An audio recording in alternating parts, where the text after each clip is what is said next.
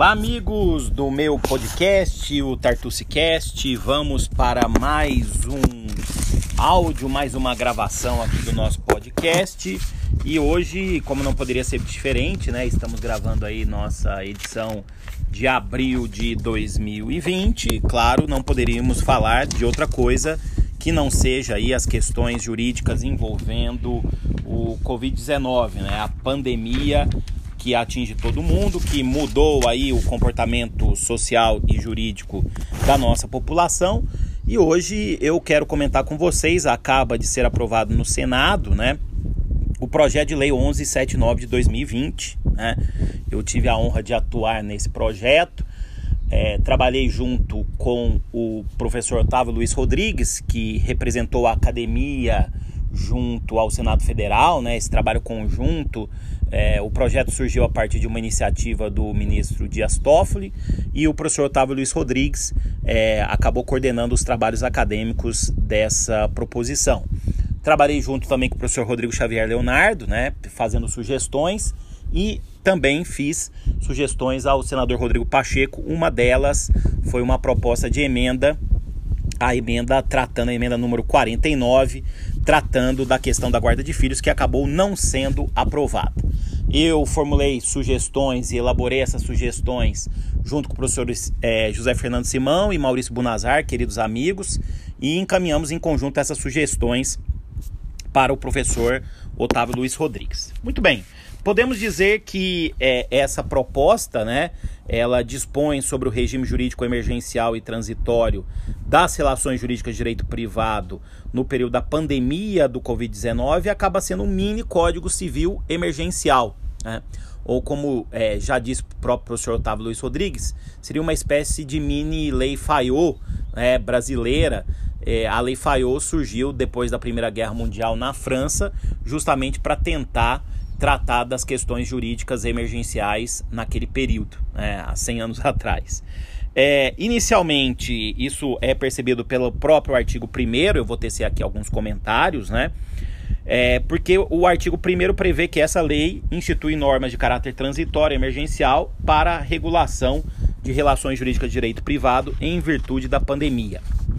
É, e fixa um, um, um, lapso temporal né, de, de vigência da lei né, é, a partir de 20 de março de 2020. Né? É considerado é, o termo é, inicial para é, a aplicação da lei. E o caráter transitório fica claro pelo artigo 2 do projeto, né, prevendo que a suspensão da aplicação de normas referidas nessa lei, especialmente as normas do Código Civil, não implica sua revogação ou alteração. Né?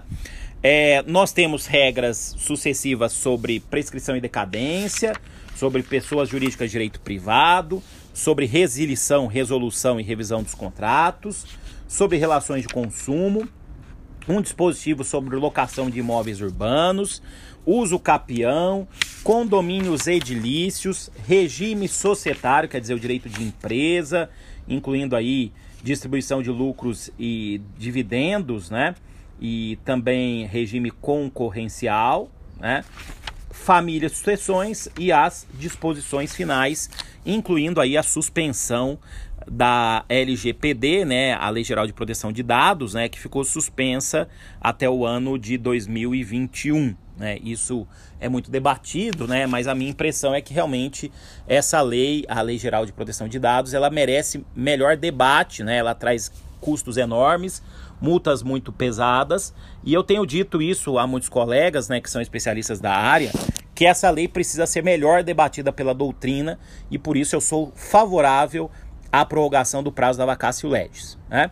Bom, fazendo aqui rápidos comentários, né, comentários pontuais dentro da nossa proposta aqui do, do podcast, né, de limitação de tempo, é, temos aí sobre prescrição e decadência é, a regra de que os prazos prescricionais e também decadenciais, né, é, eles estão é, impedidos ou suspensos a partir da vigência dessa lei, né, até, ou seja, quando a lei entrar em vigor, até o dia 30 de outubro de 2020, que foi fixado como um parâmetro aí para é, a cessação dessa regra, considerando-se que até lá nós tenhamos é, superado a fase mais aguda dessa crise. Né? É, então, uma boa regra, concordo, isso também acaba repercutindo na questão de uso capião. Né? O artigo da prescrição e decadência é o artigo 3. O artigo 10 prevê que os prazos de aquisição para propriedade imobiliária ou mobiliária, quer dizer, aquisição por uso capião, nos, nas diversas espécies de uso capião, é, eles estão suspensos também a partir da vigência dessa lei até 30 de outubro de 2020. É, o professor Rodrigo Mazei fez uma sugestão e que acabou não sendo incluída, que eu acho uma boa sugestão e eventualmente isso pode ser incluído lá no, no, no na Câmara dos Deputados, né? Que a suspensão também deveria ser da vigência dessa lei até outubro, até 30 de outubro de 2020, dos prazos para ingresso das ações possessórias, né, para fins de que a ação possessória siga o rito especial né, do Código de Processo Civil e seja cabível a liminar. Acho que isso também viria boa hora. O Senado acabou não acatando essa sugestão, né, mas acho que seria o caso de se debater isso da Câmara dos Deputados. Bom, sobre pessoas jurídicas de direito privado, né, é, em relação a fundações, sociedades e associações, o artigo 44 estabelece que é, deverão observar as restrições né, é, à realização de reuniões e assembleias presenciais até 30 de outubro de 2020. Estão excluídas aqui as organizações religiosas, os partidos políticos, houve um debate muito intenso, né? E a EIRELI, né, que é formada só por uma pessoa jurídica, então não há é, regra a respeito dessas pessoas jurídicas de direito privado que estão no, no artigo 44. Né? Aqui houve um debate realmente muito intenso, um, um debate político sobre organizações religiosas e sobre partidos políticos. Muito bem. Na sequência, no artigo 6, nós temos regras quanto à resilição, resolução e revisão dos contratos. Lembrando que resilição é a extinção por direito potestativo, né? A resolução é a extinção por descumprimento e, na sequência, a revisão dos contratos é a alteração do conteúdo por fatos supervenientes. Né?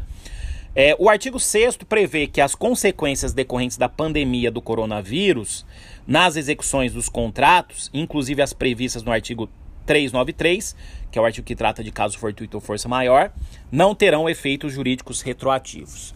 Uma nota aqui importante: muita gente está usando esse argumento do caso fortuito ou da força maior para eventual extinção dos contratos, mas o que não se pode admitir, e eu concordo totalmente com o que foi defendido pelo professor Zé Fernando Simão, é uma ampla e irrestrita moratória. É algo que não se pode admitir nesses tempos, porque isso vai gerar uma quebra absurda da confiança, o que não seria recomendável nesses momentos. Né? Acho que é, a gente tem que prestigiar a conservação dos contratos e talvez a solução da revisão, com base nos artigos 317, 478 seguintes, seria a mais interessante. Né? E é justamente disso que se trata o artigo 7. Ele prevê que não se consideram fatos imprevisíveis para os fins exclusivos dos artigos 317, 478, 479 e 480, o aumento da inflação, a variação cambial, a desvalorização ou substituição do padrão monetário. Porque vinha se entendendo que esses parâmetros realmente não são fatos imprevisíveis. Né? É, eu tinha feito a proposta de colocar o 317 na discussão que tive com o professor Simão e o professor Bunazar, mas eles me convenceram o contrário porque o 317 serviria para essas hipóteses, né? E vamos ver como isso vai ser debatido no Congresso, no, na Câmara dos Deputados, né? Também há um parágrafo primeiro isolando o tratamento da revisão contratual no CDC e na Lei 8245 de 91, a Lei de Locação, né, não aplicando esse dispositivo para essas revisões. Afinal de contas, o sistema consumerista ele é mais protetivo e não exige imprevisibilidade. Né? Então, a revisão dos contratos de consumo não é atingida por essa proposta. E o parágrafo 2 para os fins dessa lei, as normas de proteção ao consumidor não se aplicam às relações contratuais subordinadas ao Código Civil, incluindo aquelas estabelecidas exclusivamente entre empresas e empresários. Né?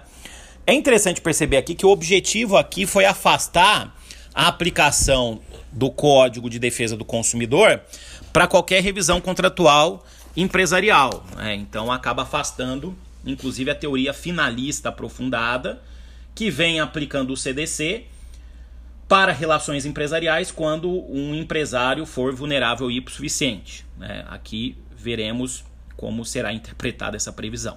Tá? Bom, relações de consumo, artigo 8 Aqui eu fiz uma proposta que foi acatada até pela comissão de juristas, né? mas que o Senado acabou não aderindo. Ficou assim o artigo 8 Até 30 de outubro de 2020 fica suspensa a aplicação do artigo 49 do CDC, né, que é aquele artigo que trata do direito de arrependimento em sete dias, para as vendas realizadas fora do estabelecimento empresarial, na hipótese de entrega domiciliar, delivery de produtos perecíveis ou de consumo imediato e medicamentos. Essa sugestão final aqui, para atingir apenas produtos perecíveis ou de consumo imediato e medicamentos, foi feita por vários membros do Brasil com, né, inclusive o professor Roberto Pfeiffer, eu participei desse debate lá em grupo específico, num primeiro momento eu, eu me manifestei contrário, mas achei que ficou boa a proposta. Acho que seria interessante, fiz sugestão nesse sentido, de se incluir um parágrafo único no artigo 8 dizendo que essa regra não se aplica nas hipóteses de, de vício ou defeito do produto ou do serviço. Né? E acho que isso poderia ser incluído lá na Câmara dos Deputados. Bom, nas locações de imóveis urbanos, nós tínhamos originalmente o artigo 9 e o artigo 10. O artigo 10 caiu, né, que previa lá moratória. Eu, Simão e Bunazar fizemos uma proposta de se aplicar a moratória legal do 916 do CPC, pagar 30% e dissolver em seis meses o restante, né, em período de moratória. Mas essa norma acabou caindo, o próprio senador Anastasia retirou a proposição recomendação aí das locações é que sejam todas negociadas caso a caso. Eu acho que nós precisaríamos de uma norma específica, sim, uma norma padrão, uma norma geral, para orientar as negociações. Acho que isso faria melhor a sociedade, né? Do que essa proposta de negociação caso a caso, que, na minha opinião, só vai aumentar a judicialização né, e não trará benefícios. Aliás, a senadora Kátia Abreu pontou isso muito bem na, na reunião de votação né, que foi realizada no dia 3 de abril. Ficou apenas é, sobre locação o artigo 9, né? Prevendo que nas, não se considerar liminar para desocupação de imóvel urbano nas ações de despejo, a que se refere o artigo 59, parágrafo 1, incisos 1, 2, 5, 7, 8 e 9. Incluída, excluída aí a hipótese é, relativa a desaparecimento de garantia, né, quando desaparece a garantia, caber o despejo liminar, que é o, inciso 10, e também a locação por temporada, inciso 3, nós tivemos a, a exclusão, destaco essas duas. Tá? Sou favorável a essa norma e acho que ela vem em boa hora.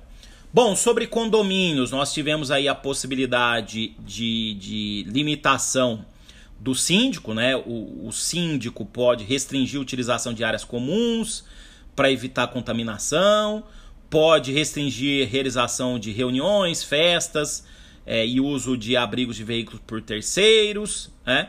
E uma proposta minha acabou sendo aqui incluída, né?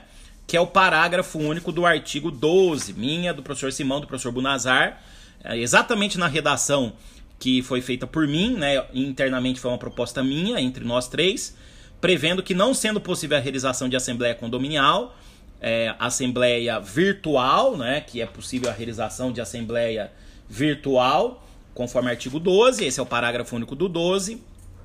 É, os mandatos de síndico vencidos a partir de 20 de março de 2020 ficam prorrogados até 30 de outubro, de 2020. Bom, depois vem o regime societário, que não é a minha especialidade, né? E eu chego aqui para terminar esse podcast em Direito de Família e Sucessões. Artigo 18, na linha do que eu defendi na minha coluna do Migalhas, né, tem uma previsão que até 30 de outubro de 2020 a prisão civil por dívida alimentícia, prevista no 528, parágrafo 3 e seguintes do CPC, deverá ser cumprida exclusivamente sobre a modalidade domiciliar e a inclusão de uma proposta do professor João Aguirre, sem prejuízo da exigibilidade das respectivas obrigações. Né? Ficou boa essa redação e não vejo outro caminho que não seja esse. Tá? É, o artigo 19 prevê que o prazo do 611 para abertura dos inventários, né? A, as sucessões abertas a partir de 1 de fevereiro de 2020, vai ter o seu prazo inicial dilatado até 30 de outubro de 2020. Né? Isso também se aplica para quanto ao artigo 611 do CPC, o prazo para findar os testamentos. Gostei muito dessas duas propostas, mas acho que na Câmara dos Deputados podemos aí debater uma regra sobre guarda de filhos, né? inclusive sobre direito de visitas feitas virtualmente. O senador Pacheco ele acabou insistindo na votação quanto à sua emenda, acabou não sendo acatada. Existe uma outra emenda também da senadora Soraya, é uma proposta do professor Mário Delgado, e acho que a gente pode agora na Câmara dos Deputados ou no próprio Senado com outro projeto de lei encontrar o meio do caminho. E também vamos insistir na Câmara dos Deputados com uma regra sobre testamento é, particular, né, facilitando o testamento particular, aplicando-se aí a possibilidade do testamento ser, feita, é, ser feito sem testemunhas. Né? Eu acredito que viria em boa hora uma regra nesse sentido, e foi exatamente a sugestão feita por mim, pelo professor Bunazar, pelo professor Simão, né, de, de se ter um testamento particular emergencial nesses tempos de pandemia. Né? Seria uma proposta é, importante, né? seria a inclusão de uma regra prevendo que, para efeitos de aplicação do artigo 1879, que é o testamento particular emergencial, considera-se é, circunstância excepcional a pandemia de Covid-19. Né? Bom, vamos ver se essa proposta do testamento particular emergencial será ou não votada na Câmara dos Deputados. Já estamos aqui sugerindo mais uma vez essa proposição e continuamos aqui pensando, refletindo é, também outras propostas que podem surgir para é, tentar resolver um pouco os problemas da sociedade nesses tempos de Covid-19. Muito obrigado a todos pela sua audiência. É sempre um prazer voltar aqui conversar com vocês no meu podcast. E em breve é, teremos aí um novo debate, uma nova exposição sobre um tema importante para o direito privado. Obrigado, até mais.